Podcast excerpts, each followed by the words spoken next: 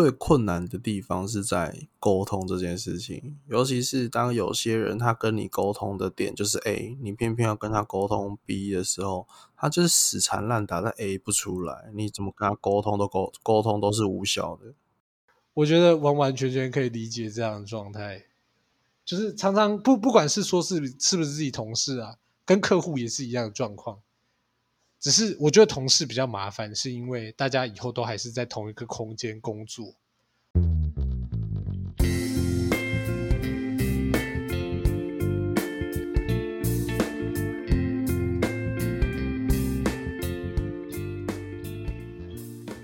嗨，大家好，我是医生，Hello，大家好，我是小鹿，欢迎来到这周的路易讨拍。持续为你送上讨拍。嗯，希望大家能多来看我们，听我们讨拍。多来听我们讨拍，好渺小的希望，不会啊，不会吗？能因有梦而美好吗？这个我完全理解。我觉得我们的梦想真的也是特别的渺小。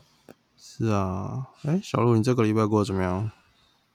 这个礼拜哦，这个礼拜我觉得我做了一件挑战我身体极限的事情，哦，你做了什么？看牙医。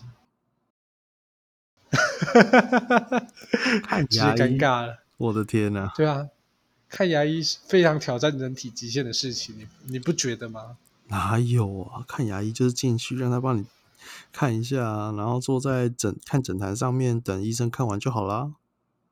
哦，那你那叫看牙齿，我叫看牙医，因为我的牙医是个女的。哦，哦，不错嘛，是不是？很敢，居然敢在上面讲。没有啦，我的意思是说，其实看完之后，我发现我牙齿状况真的有点不好，我觉得我要花接下来两三个月，可能每个礼拜都去报道了。是哦，那这样的话蛮贵的吧？嗯，是还好啦，你知道，就是台湾健保的威力，趁现在还是中华民国国民的时候，赶快用。嗯哼，不错哦，我支持台湾健保。可以可以可以可以，优良好国民啊。对啊，讲到这个，我的智齿要跟我讲再见了，我现在有点要对他缅怀一下，缅怀三秒，我觉得你有点晚哦再见的。支持。你已经拔掉了吗？诶、其实我的牙齿到现在目前都是完好的，到现在我都没有去拔过任何一次牙，呃，所以你四颗智齿还在，应该都还在。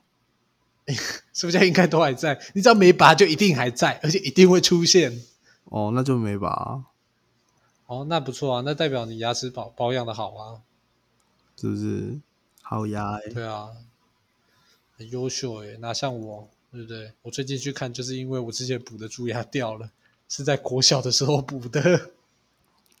国小补的牙到现在还会掉。我想说补牙补一补应该就差不多了。对我原本也是这样想，但是他那时候是跟我讲说，哦，因为之前就是我在补牙的时候也先做根管治疗，但是他好像说，因为上一个做的医生他有有有一点缝隙吧，他是这样讲啦，我是不太确定，所以导致我里面还还在继续住下去，就是没有清干净。对，然后我就尴尬，这是要我怎么办？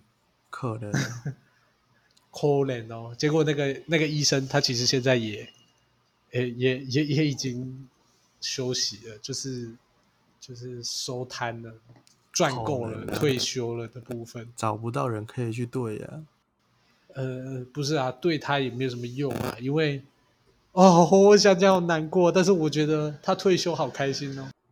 这难道就是退休生活吗？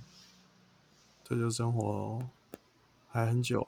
我现在很现在期待。还是刚出社刚出社会的小社畜吧，小社畜。小社畜哎，对呃，不是，我们应该是连小社畜都不如，我是小社畜畜。哦，不是啊，我我已经跟各位听众讲过很多次了，你是难得可见的二代。那个，我我觉得，我觉得哈，我觉得我们既然都讲到小社畜这个故事哈，那应该是要往职场方面去聊聊吧。啊，很好，你今天主题切入的非常的快。谢谢大家，谢谢大家。希望我们，哎，我们前面浪费太多时间闲聊，他们会不耐烦，他们就是说，谁想知道你牙齿怎么样？对不对？没有啊，哎、牙齿很重要哎、牙齿你你没有牙齿不能吃东西哎、啊，你没有牙齿的话，你就只能吃果冻，没错啦，可以喝流质食物。那种，呃，日本不是有来那种就是营养的流 质流食物质之类的那种就补充补，就就单纯用喝来补充营养，哎、你会丧失人生一大乐趣。丧失人生。你知道，你讲到丧失人生，我就想到我爸常讲的，他们都会讲说：“哎，你会不会喝酒？”然后人家就会说：“呃，不会。”你会不会抽烟？呃，不抽。你会不会吃槟榔？那是什么东西？然后我爸就会很认真的看着他，然后摸摸他的肩膀，就说：“你的火已经被我拍熄了啊！”不是，他是说你没有人生呐、这就是人生的乐趣啊。然后我听完之后都会在想，奇怪，为什么人生只能是抽烟、喝酒、吃槟榔？好可怜呐、上一代到底是经历什么样的摧残？你确定一定要在这个月份讲这个拍掉肩膀的火的事情吗 我已经讲完了，不好意思。没有啦没差。这就是这就是上一代就是经历的摧残。我觉得上一代在这个地方很辛苦，他们每天苦干实干，然后你看什么休闲娱乐都没有哦。你看喝酒、吃槟榔、抽烟，对他们来讲就是最大的娱乐了。看看我们现在，看看你，你六日的时候都在干嘛？我在等这台飞机过去。靠腰，笑死！我想说，奇怪，你六日的时候在看飞机是不是？不，这台飞机来的非常突然，我也很意外。来的非常突然是，你要不要抬头看一下？可不是阿帕奇？你要不要摆个比较精彩的姿势，跟他拍个张照？我抬头就是看到天花板。呃，那那有点可惜。那我觉得你应该走出门。好啦，回来主题。回来主题，好，我们讲到职场，应该说，吃槟榔跟喝酒这些来说，对你爸的职场来说，这个就是必要的东西嘛。因为你要跟那些工头那些去，呃，保干净之类的交际你就是会需要用到这些东西。诶，没错。那在我们呢？你觉得在我们的职场需要什么样的东西？那在此之前，你应该要先讲讲看你的职场到底是什么吧？我的职场，其实我的职场很单纯诶、我觉得大家常常可能在路上，就是开车开一开或走路走一走就会遇得到，就是人家这边嘟嘟嘟嘟嘟嘟嘟嘟嘟嘟，那啊那噗，对之类的，就是可能是切个水管啊，打打个地板，啊，你的撞声词还真多、啊。我觉得这样感觉比较有趣。好，这不重要，重要的是，就是你们可能走在路上，或者是开在路上，或者是骑在路上，都可能会遇到的道路施工啊，或者是盖房子啊，或者是睡，你就是周末睡觉，就隔壁邻居在装潢啊那种。对，这就是我的工作环境。好，这边我们简称做水电的好不好？你的简称很简哎、啊，没有啊，这样子最快嘛，不然你这样，因为你做的东西涵盖的范围太大了，那做水电基本上涵盖你一半以上啦，可以吧？嗯，可以啦，可以啦，人人都用得到的地方，的确对啊，啊，OK，这就是我的职场环境，非常的、呃嗯，非常多的声乐，你会听到各式各样的声音，所以就会有各式各样的撞声词，哎、你这样一讲完，你的职场变得高级了起来。是不是？我真的觉得我的职场特别的有趣啊，虽然说有时候你的耳朵可能会受不了，但是这个时候你又不想戴耳塞的时候呢，你就只能静静的享受它，接纳它，然后或是提早去挑说你老了之后你的助听器要哪个牌子的，助听器，希望我还有挑得到它的机会，搞不好我连助听器都没有办法，到时候直接耳膜爆掉，啪啊，直接耳聋了，我直接变贝多芬了，是不是觉得特别优秀？贝多芬，是没有错。天啊，我们已经讲了真的快讲了十分钟的废话了。你不能这样子讲，我们讲的内容很丰富，好不好？想想看，我们谈到了上一代人的职场，呃，职场生活，对，就是苦干实干，然后再看看我们现在的职场生活，这是呃，就是无聊的时候就做做 podcast 这样子，是不是很啊棒的职场生活？是是是是是，您说的都是啊，不是不然这样子啦。那你在你的职场里面会碰到一些美美嘎嘎吗，每个人职场一定都有。那你的有什么可以拿出来聊一聊的吗？美美嘎嘎哦，其实内容很多，但是我觉得我们既然都这样讲，那我们就要讲一些普通人可以遇得到的，比如说大家应该从以前到现在都有被教育过电线走火这件事情。哎，对，那电线走火其实很大的原因就是因为你用的电太多，但是那个它的电线没有办法负荷这么大的电量，所以在我们的安全机制跳开之前，电线就先受不了，所以电线就烧了起来，过热烧起来，这就是人家讲的电线走火。那在这边呢，其实最简单的方法就是啊，电线不够粗了，就这么简单。大部分都是因为电线不够粗，因为你从以前以前那个社会，就是比如说呃，你爸爸或你爷爷那一代的时候，他们那个时候没有那么多电器啊、可能也没有电视，也没有所谓的电冰箱。呃，连吹风机也没有，这个当然是不可能的事情。所以在没有这么多电器的情况下，大家就会，即使你家里是有电的，但是你也不会那么耗电，嗯，所以电线就是自然会做的比较小，因为我们会考量这个家庭到底要用多少电去牵多少电线这样子。嗯那你要是一直都没有去更新电线的话，那它过了这过了一段时间之后，你的电器越来越多啊，开始有电视啦，开始有电脑啦，啊，开始有吹风机啦，这么多的内容或微波炉这样子高功率的电器的时候，你的电线就会开始受不了，越来越发热。那可能你一开始用的时候觉得没什么哦，有时候可能安全保护机制会先跳开，就会你会你会跳电，但是不会影响到电线的安全，因为电线还不会烧起来。等到某一天它真的受不了的时候，它就会烧起来给你看。哦，很专业的一句话，一段话。没错，这是算是其中一个 mega 吧，因为我们其实也蛮常在帮别人换，我真的不知道听懂的听听得懂的听众有多少。靠腰。好，那我觉得讲一点简单一点的，其实我们以前老师有人这样教过，他那时候就说，你想要知道电线走火最简单的方式就是你拿一个安全开关，然后接两条电线，然后你就把那个安全开关打开，你就让它一直开着，它电线就一直跑，一直跑，一直跑，然后电线就会烧起来。对我就是那时候看着这个实验，我才知道哦，原来是这样电线走火的、啊。就是正极接负极嘛，然后让他们电流这样一直一直持续的循环的话，当它对对对负荷不了的时候，它就会烧起来了。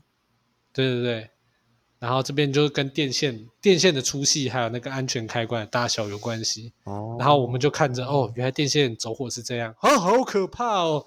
然后这就是算是其中一个小小的 mega。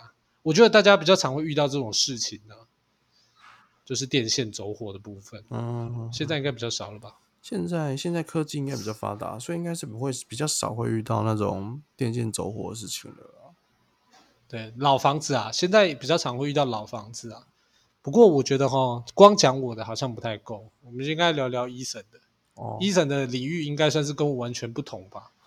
我偏设计类啦，但是基本上就是修图嘛，就是就是你有图过来，我就把它修美，然后把商品修的漂亮，让这张图放上去的时候是让大家会对它有吸引力的，然后就可以去哦那、让人更想要有购买它的冲动。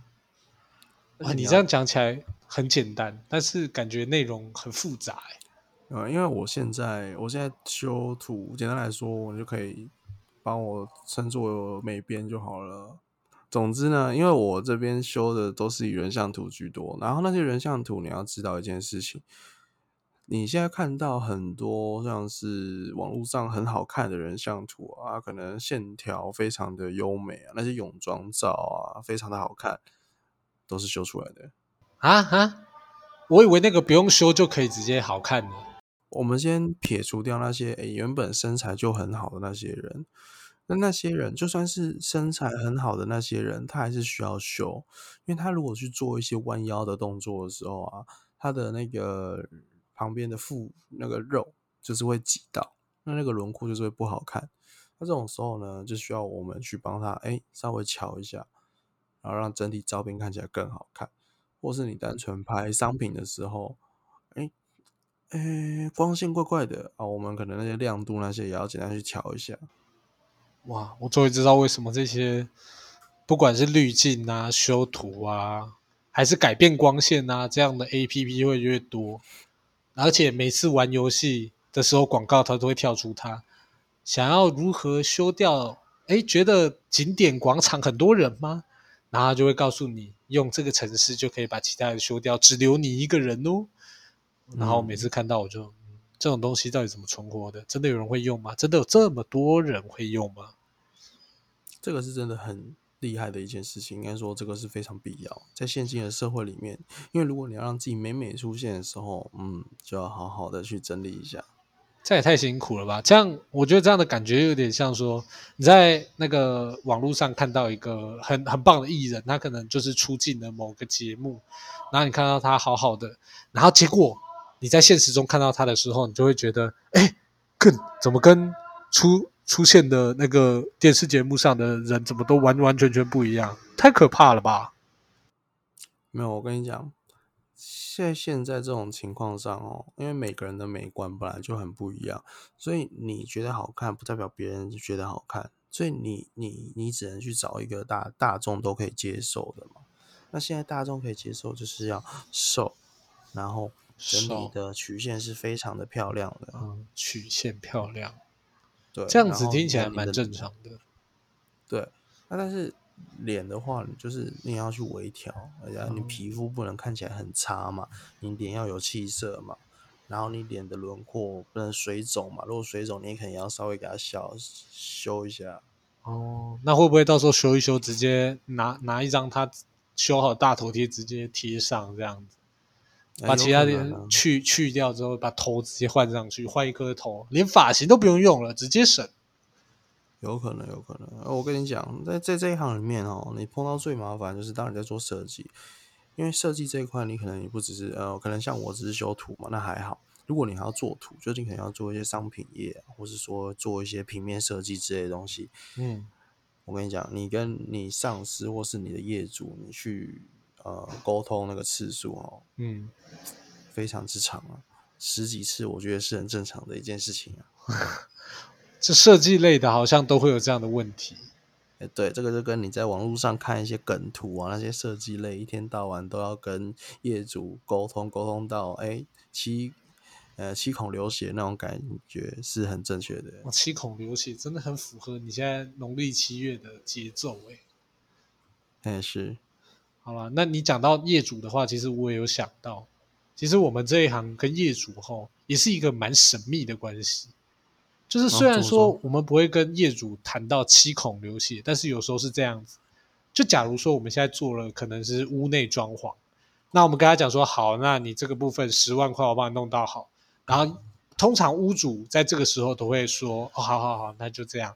然后等你弄好之后呢，然后屋主就会跟你讲说十万哦，要要不然我们谈一下，那个就是可以哎哪边修一点，因为你会开给他比较细项的内容嘛。他就说哎，那这边嗯价钱可不可以砍一点，砍一点，就砍到最后十万变九万或变八万，那就会就更那我一开始他答应我十万要做干嘛？然后你会想着更我已经做完了，我现在不可以血本无归啊，至少材料费要拿回来吧。那工哦，钱少一点，说的是你做完之后，他才跟他才在跟你砍价。哎，对，没错，这就是我们很常会遇到的一个状况。然后你还要想尽办法让他不要砍的那么凶，因为我我也不确定是不是真的像人家讲的，就是台湾人就是爱砍价。但是就我这两三年的经验，就是真的很爱砍价，而且都是就是你已经不得不被砍的情况下，因为你已经做完了，你不可能把东西拆掉再把东西拿回去，那些东西也没用了。嗯，如果你拆掉的话，然后你就会绞尽脑汁的希望说服他可以，就是比较接近我们原本谈好的价钱。虽然说我们本来就谈好价钱的，然后你就我觉得可是进入这个我真的觉得这种人蛮不要脸的耶，你都已经讲好了，那一开始也都已经跟你讲清楚，说我们哪边会施工嘛，我们会做哪些东西，然后到最后才在砍价，我觉得 不太厚道啊。我觉得这算是一个比较机车的一个案例。那如果再比这个状态再好一点的，可能是说你在过程之中，就可能我们一开始讲的灯是两千块的样式，然后说，哎、那要不然帮我换一下两千五的，那钱的部分就就就就这样了，就这样了。他就跟你可能就是东西凹好一点，但是总价不变，等于说你材料多出了，但是你没有办法提升你的价钱，你的价钱可能十万就是十万，不会因为你从两千块的灯具换成两千五的灯具，就十万变成十万零五百这样子。那这个就是稍微比较好。这种情况下你是可以拒绝的吧？是可以拒绝，但是你知道有时候是这样子，就是你已经做到这个样子，比如说你在安装灯具，通常都是差不多快完工，大概就是七八成的时候，那那个时候，呃，你不换吗？啊，人家钱也没给多少，啊，你换吗？啊，你又不好意思，就说你这几百块跟人家要，是说我们会觉得没面子，他们也会觉得啊，就几百块而已。哦，这样就是会处于一种两方都很为难，就是哎换也不是啊，不换也不是那种感觉。听你这样讲起来，我真的觉得，如果是要这样讲，在职场里面哦，最难碰到，呃，应该说最困难的地方是在沟通这件事情。尤其是当有些人他跟你沟通的点就是 A，你偏偏要跟他沟通 B 的时候，他就是死缠烂打，但 A 不出来，你怎么跟他沟通 沟通都是无效的。我觉得完完全全可以理解这样的状态，就是常常不不管是说是是不是自己同事啊，跟客户也是一样的状况。只是我觉得同事比较麻烦，是因为大家以后都还是在同一个空间工作。那客户的话，可能还是说，哦，如果你们没有签长期约的话，你们可能就是这一次结束之后，就看他要不要再继续叫你而已。对，没有错。你跟同事沟通真的是一大要点，你不能破坏跟他之间建立起来的感情，但是你又要好好的把你的工作项目传达出去。然后这种事情呢，往往就会搞得自己很累，因为你不能把话讲得太难听嘛，然后你又要好好的，嗯，把工作交接出去的话，这件事情本身就是一件很煎熬的事情。我记得有一次，我也是在，就是有一个。平面稿进来，然后在那边做图，然后后续呢，我就把它交，准备要交给另外一个同事，因为可能哎前前前面制作的部分我已经差不多了。那当我交出去之后呢，啊，他才一开始在那边问说，哎，这个东西怎么样？这个东西那个怎么样？我靠，都不会事前先问清楚的，都已经我交出去，哎，这个前提是我已经 交出去过了一个月，一个月之后了，然后他才回来问我说，啊哦，这个东西怎么样？哦，这个东西，哎，这个尺寸是要怎么的？呃，这个尺寸如何？然后这个东西的素材还有没有？我想要调整一下。我天，哦哇，我天啊，你不会在我交出去的当下就先问好吗？就算过了几天，我也可以接受啊！哎，这都过一个月了。他说：“哎，那个呃，医生，我想跟你讨论一下一个月前的图。说更，我 IG 都已经 PO 了多久啊？你现在叫我下图的图哦？嗯，我没什么印象嘞。你要不要自己做做看？哇，你确定这样不会被主管针对吗？哦，如果我这样讲，我明天就离开了。哦，原来 so this 呢？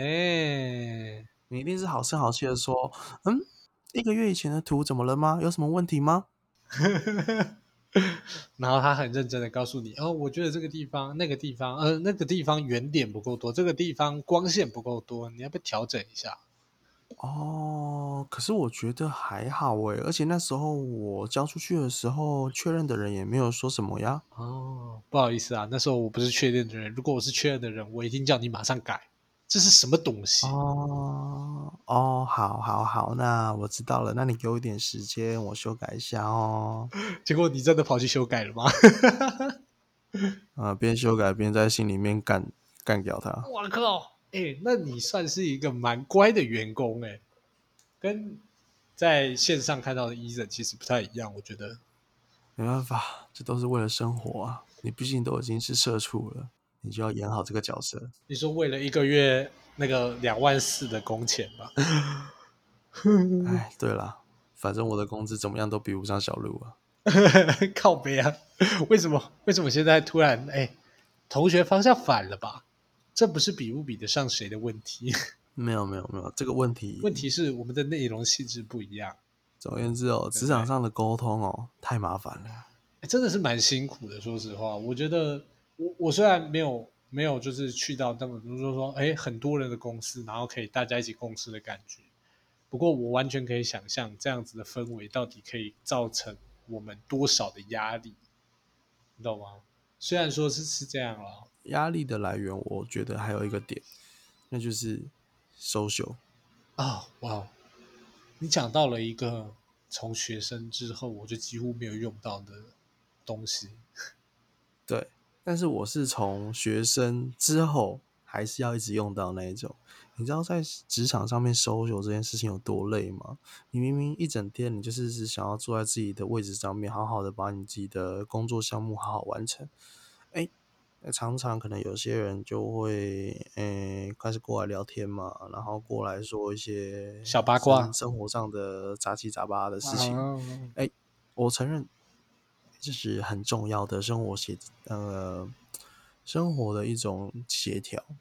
但是呢，有时候太多会发现，你根本就没有办法去复合。你你要专心工作，你另一边又要去好好的应付他们，这是一件很累的事情。如果有真的有听过我们以前的，听过我们以前节目的人，就会知道，奥运的那个期间，我真的被这种事情搞得很烦。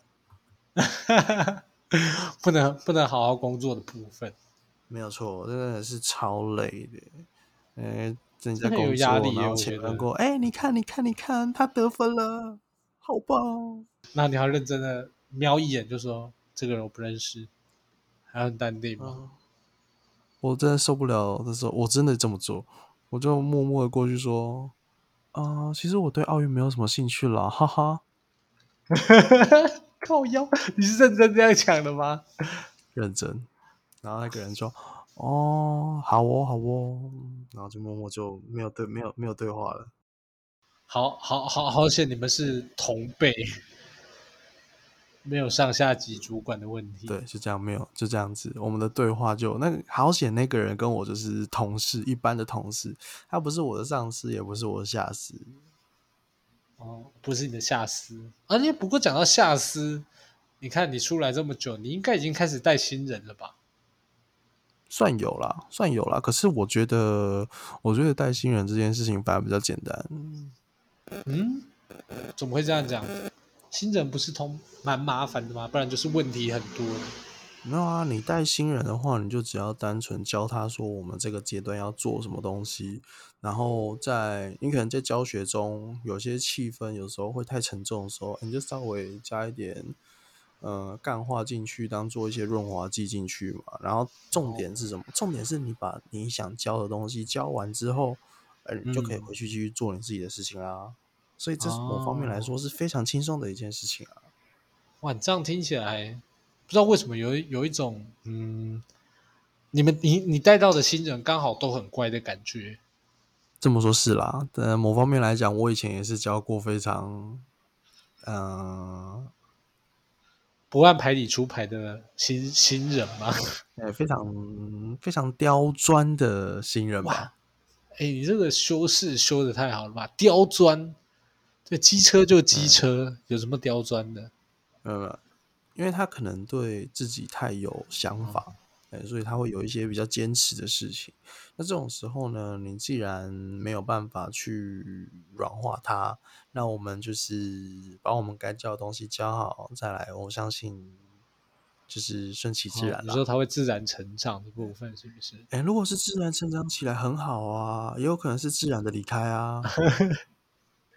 哦，哎，你这样讲蛮不错的。那这样，我想偷偷问一下，你那个刁钻的新人是什么？传说中台青教成的某毕业生？没有啊，就是颇一般的大学。我其实我也忘记他是哪一间大学的学生了。哦，哇，那他肯定不是比较有名的学校，不然你应该会记得。他们通常都会比较有自己的想法，但是我觉得这样也没什么不好啦。只是说，哈，有时候带这种新人的时候。呃，比较老的老鸟就会比较有压力，因为你会怕新人出错，或者是说做了一些呃正常人都知道不能犯的错之类的，因为他们可能会想要就是借用一些比较特别的方式，或者是突出的某种想法，然后去证明自己的存在。这样，我倒是没有思考过这一块，因为对我来说，我就是。你在职场上，你就是把人教好嘛。像是如果你嗯。带到一个新的人在你下面，你就是负责带他的，你也是把你在工作上知道的东西教好给他，那真的哦。会、真的会遇到可能他做了一些诶不该做的事情，或者做了一些蠢事的话，嗯，嗯。没办法嘛，你还是要出来担啊，因为就是你带他的、啊。是这样讲没错，我觉得这样就跟我们之前有聊过那个直属，你知道进大学的时候不是都有直属的东西，这个时候就对会觉得啊，天哪，这两种直属明明都叫直属，差别真大，一个是直属的、呃老鸟，一个是直属的学长，哦，这个差别就大了。哎呀，你不能拿大学来讲这个东西啦，大学就是进去享受生活的啊、所以而且你在大学里面做什么蠢事，都有人会找，所以不用什么太担心啊。其实我觉得在大学做蠢事好像也不需要有人照，因为好像每一个人都会先设定每一个人就是呃智障或者是白痴之类的，所以你不管犯什么错都是很情有可原的。其实提到这个，我跟大我跟各位讲一个我在职场上沟通的小秘诀，哎，就是当我常常在沟通的时候，如果说，哎，我沟通怎么样，我就是没有办法传递我想要给他的知道，就是或是他就是没有办法 get 到我的点的话，哎，我的心态上我会直接把他们当成一个笨蛋、白痴，然后用非常非常简单化的方式，然后慢慢的去跟他沟通。诶你说跟他讲说右手还举起来，左手举起来那种吗？对对对对对，可能就说哦，你首先你就是先把这张图来，你先把它拉到那个里面哈，啊，然后然后接下来我们点一下那个效果那边，然后你可以这边加什么效果啊，这张图就会变什么东西，你就是变成说你在沟通上你一定要一比一的，呃，你就是要手把手的告诉他，哦哇，哎，这很像爸爸妈妈在教小孩走路，你知道吗？哎，来，呃这是脚踏出去。哎我认真来讲，我这样讲是好一点的，我个人认为比较像在教宠物。教宠物、哦，那你有给他一点鼓励吗？比如说，宠物都是需要拿饲料去喂养嘛，给他一些奖励。这个是这个是沟通，所以你在沟通上面的时候，你就是必须要很清楚的把你的点告诉他。哎，可能这件事情就是怎么样，那他就是，哎，他是从 A 到 B，从 B 到 C，为什么会发生这种事情？你就是要把它讲得很详细。有些人你在沟通的时候，你就是必须要把这些事情讲到非常的细，非常的呃周全，他才听得呃让。你没有让人家就不不管怎么样都不会做错的那一种状态。对你没有办法把，你没有办法把一些很简略的东西告诉他，他就会 get 到你的点。所以你每次都要把它讲的非常复杂，啊，取而代之的，你就会花掉一大堆时间，就浪费掉一大堆时间在这个上面。嗯、不过往好的方面想，至少它不会让你更苦恼，花更多时间，就是这是你的极限了。不管再怎么样，你也不会再花更多时间去教他了。不一定哦，有些人就算你这样讲，他还是听不懂。等于说你要一而再，再而三，三而再的教他。哎，这样听起来，我觉得你你虽然才进入职场才多久，但是你已经开始遇到这样子的心声，我觉得你以后哦会越来越有心得，开始怎么样去解决它。我我是觉得啦，我应该只会变得更资深的社畜。资深的社畜没关系啊，后面随时会有人啊。人家都说长江后浪推前浪嘛，后浪随时会出现，而且必须出现吧。哎，谁知道呢？哎，你不要讲到你讲到这个，我突然有点难过了。想到我们现在讲的劳保，以后都不知道有没有钱可以给我们拿，有没有退休金，我就有点难过，想哭。好了，那我们今天就在这个想哭的节奏下告一个段落吧。欢迎各位听众朋友听完之后有兴趣，可以在我们的 Apple Podcast 五分评价，然后留言给我们，或是到我们的 IG 给我们一些鼓励。实质上的回馈，啊、实质上的回馈的话，那我们可能就要开一些赞助管道了吗？嗯，那那我我我希望大家可以就是有拥有多一点的流量，我们比较好去跟业配厂商谈一些内容。好，那我们节目就到这边，大家拜拜。哦耶，拜拜。